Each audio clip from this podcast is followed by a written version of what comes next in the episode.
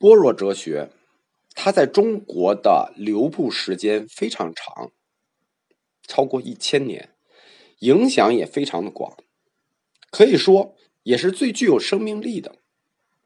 尽管般若哲学作为一个学派，就是以大乘中观派为代表，它到鸠摩罗什就可以算终结了，往后再推也推不过唐僧的《易经》。从唐僧一经结束算，就彻底终结。但是，般若作为一种思潮，千年以来与中国佛教同行。因为对于我们中国学生来讲，追求大菩提和追求大解脱，它是一样的，一样重要。可以说，中国佛教诸大宗派。无不受到般若哲学的洗礼，在中国民间流传最广的哲学著作，它也是般若类的，是什么呢？《金刚经》和《心经》，这是般若哲学的书。但有意思的是啊，作为般若哲学的顶尖大师，鸠摩罗什对《金刚经》是持批判态度。就哲学角度讲。般若哲学，它是属于怀疑论和不可知论，这在西方哲学里是一大思潮。但是，它在中国的长期广泛流布，是和我们中国读书人的性格特点相关的。它和西方哲学在西方的流布根源不同。我们中国的知识阶层。自古就有强烈的两面性。什么叫两面性呢？就是既安于现状，他又不满足于现状；既怕牺牲，就是既不怕牺牲，他有的时候又患得患失。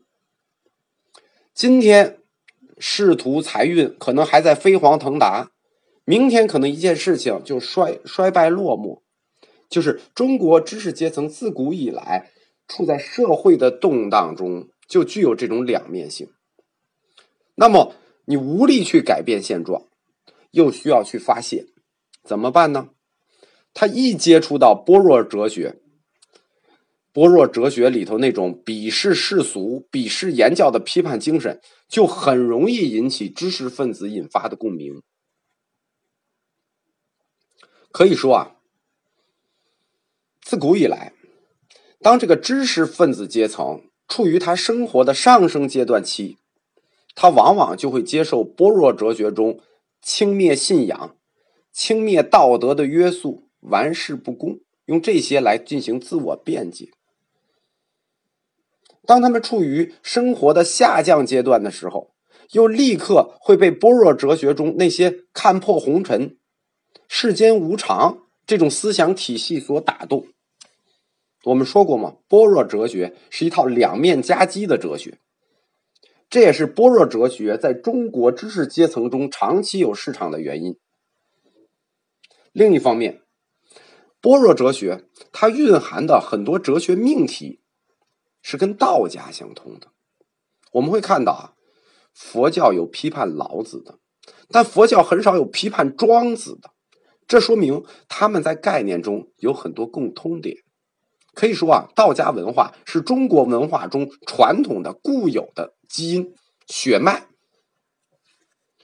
我们最后必须承认的是，般若哲学在它的哲学精神上是有非常积极的一面的。虽然它有的时候会导向，因为它的双重真理标准会导向混世主义，但是它确实有非常积极的一面。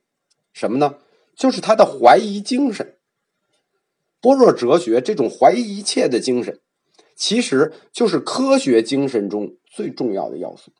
科学什么？就是怀疑。我们绝不迷信权威，任何人说东西，我们都要先打一个问号，再去求证。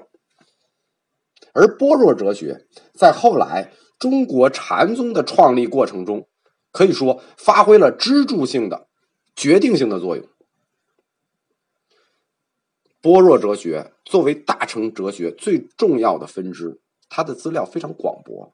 所以我们在这里只能给大家做一个简述在后面的课我们再详细展开。下一章我们就给大家介绍佛教哲学四大体系中的最后一个唯识学。